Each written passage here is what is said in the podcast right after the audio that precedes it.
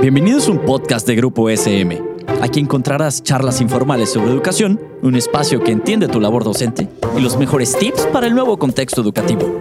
También un espacio donde papá y mamá se sentirán identificados. Hello, and welcome once again to this amazing podcast made just for you, Teacher Talking Time, brought to you by SM and University of Dayton Publishing.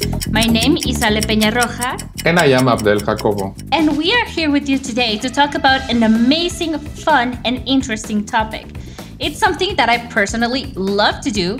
I know that some teachers are scared of doing it, and some teachers even believe that it is wrong to do it. I totally agree with you, Ale. I love playing games, and especially all my experience is based on working with adults.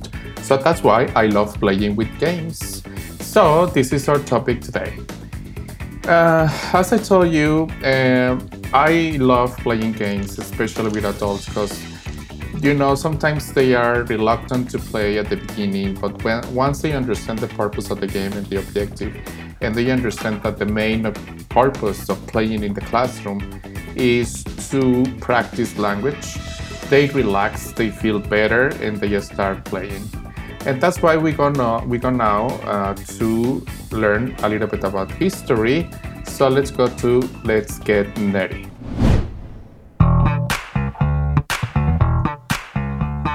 very good. So, here on our first section, let me tell you something. A lot of people believe that when we talk about teaching in the past, everything was boring. They think that games were not used in any way inside the classroom. And I'm sorry, but let me tell you that this is absolutely mistaken. Yes, teaching might not be the most fun thing to do in the past, but games have been used for a very, very long time inside the classroom.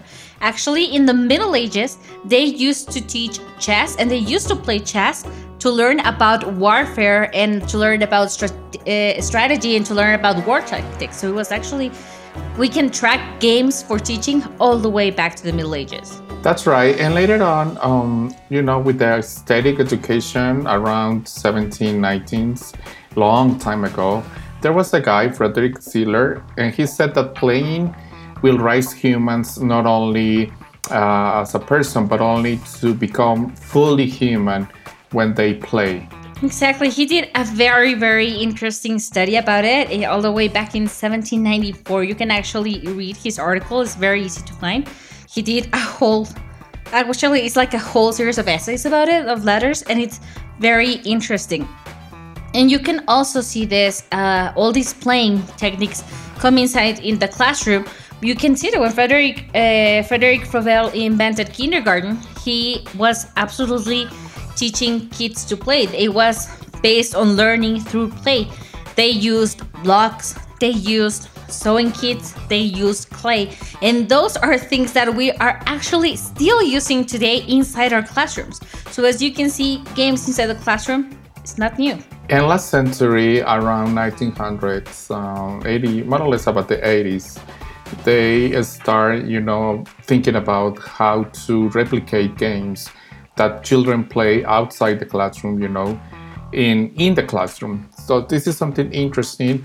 And there were a lot of approaches as TPR, Suggestopedia, and, and other ones that they promote relaxation and feel comfortable in the classroom and they thought playing games will be one of these aspects right and at that time also and later on until 2000 computers and playing games with computers become very popular and teachers start thinking how to replicate and how to take computer games into the classroom. Yes, and actually, I did a little bit of research on this, and one of the oldest references and studies that I could find was a study made in 1981 where they started introducing math computer games into classroom and that's when they started to discover that if you did that your students would be engaged for longer periods of time which honestly would have worked on me because i'm terrible at math so maybe my teacher has used a little bit more games it would have worked.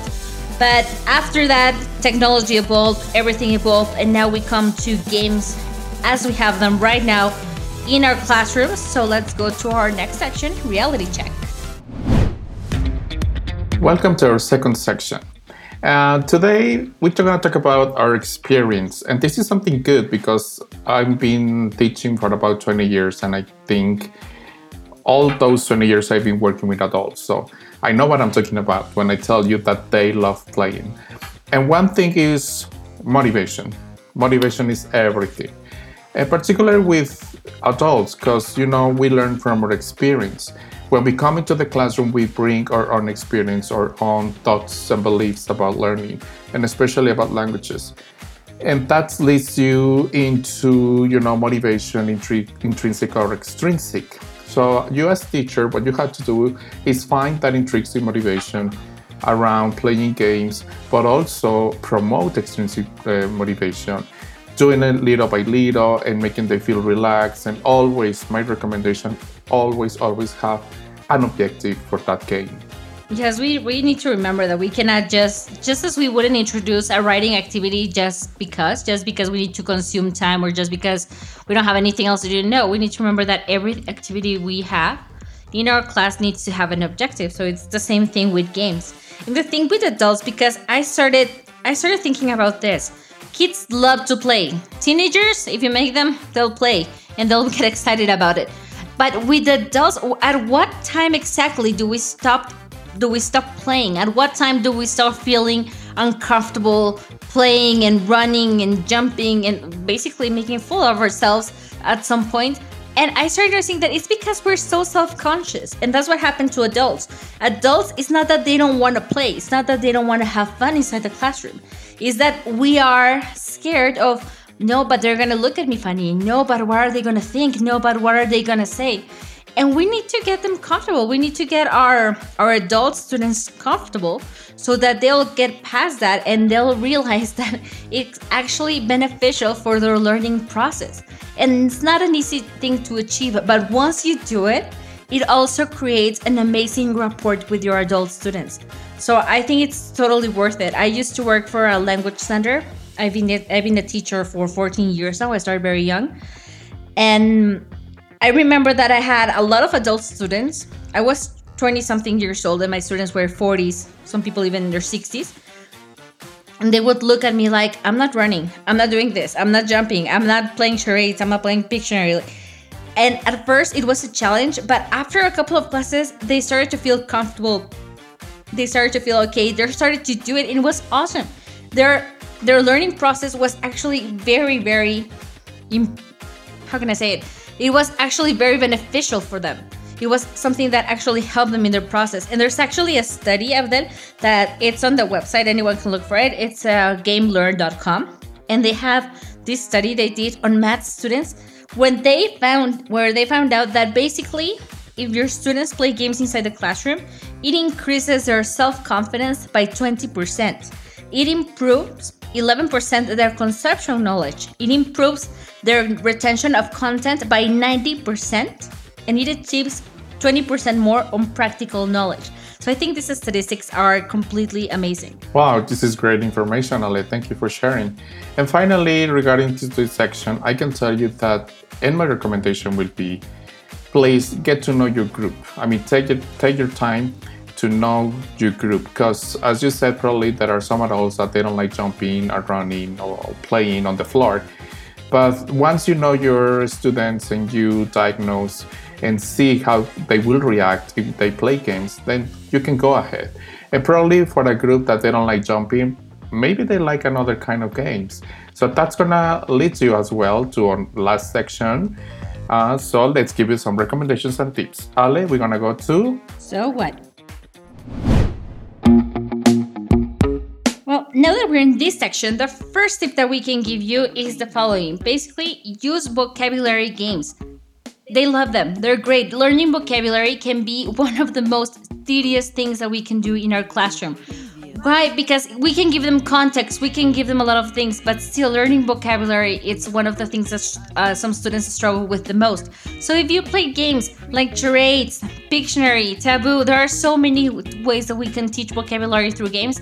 Give it a go. It's 100% more likely that they're gonna remember it because, oh, I remember this word because Fulanita was making a funny face. Oh, I remember this word because that's the one that I got right and they're going to remember it. So try using vocabulary games in your classroom. You're going to be amazed by the results. Another great suggestion is to work with, you know, TV shows. There are a lot of TV shows on TV right now that adults love, and they love replicating those games in the classroom. One popular game is Jeopardy. And if you look online, there are a lot of templates, a lot of information, a lot of uh, tools to help you to play Jeopardy as well online or use a template on a PowerPoint. And there are several, several games you can try. So popular TV shows is a very good option. Exactly. And for those teachers who are out there, I'm going to do a teeny tiny commercial. Try flippity.com. Amazing templates, amazing things that you can bring into your classroom. And a next section that we're gonna go to is the for this tip to adapt and create new games. Don't be scared of trying new things. Really, try them. It's fun. For example, as I was doing a lot of research, I found uh, an, an adaptation of this of this game called Beer Pong. I think that we have all heard it. And beer pong, basically, we're not gonna give our students beer. We're not gonna take beer to our workplace. But what you do is that you arrange the, their, your cups the same way that you would arrange them for beer pong. But instead of beer or any alcoholic beverages, inside you have questions about the topic that you're that you that you're seeing at the moment. So your student bounces the ball, and if he gets it into the cup, he gets a chance to answer the question. The first team, the first person to get all of their questions or all of their cups correct wins. So it's very fun, it's very interesting, and it's good for your kinesthetic students. Our next suggestion will be about having fun, right? Uh, I mean, we know they are adults, but we all love having fun. And I don't want to get nerdy because that's just the first section, right? But that is uh, an hypothesis from Stephen Krashen. He says, uh, as much as fun as you have, then your students will get low uh, the emotional filter. So this is the concept in which if the emotional filter is lower, learning will happen. So that's why it's very important to have fun. Also remember rules is important because when they know they don't know the rules, they get anxious. So knowing the rules, knowing the objective, and probably think about an reward on an award. Also, they will motivate them, and that's why they're gonna get a lot of fun. And the last tip that we have for you today is more of an obvious statement. Games make language learning fun and interesting.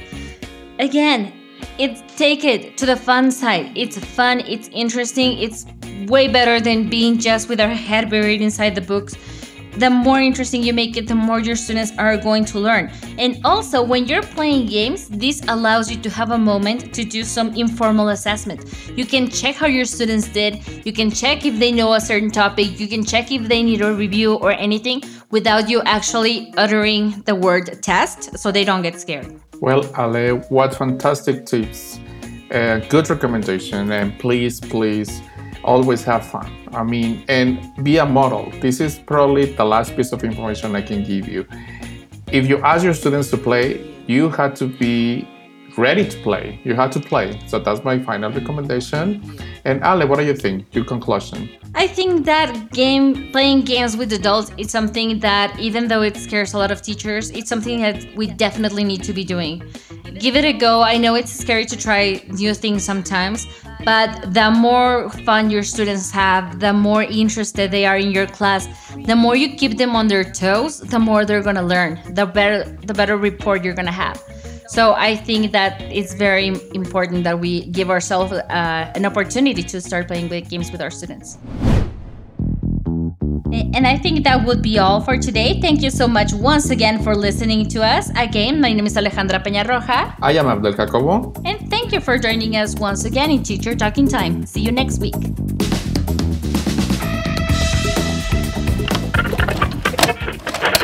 Esto fue un podcast producido por Grupo SM. No olvides suscribirte al podcast para que no te pierdas ninguno de los episodios. Síguenos en nuestras redes sociales y nos vemos la siguiente semana.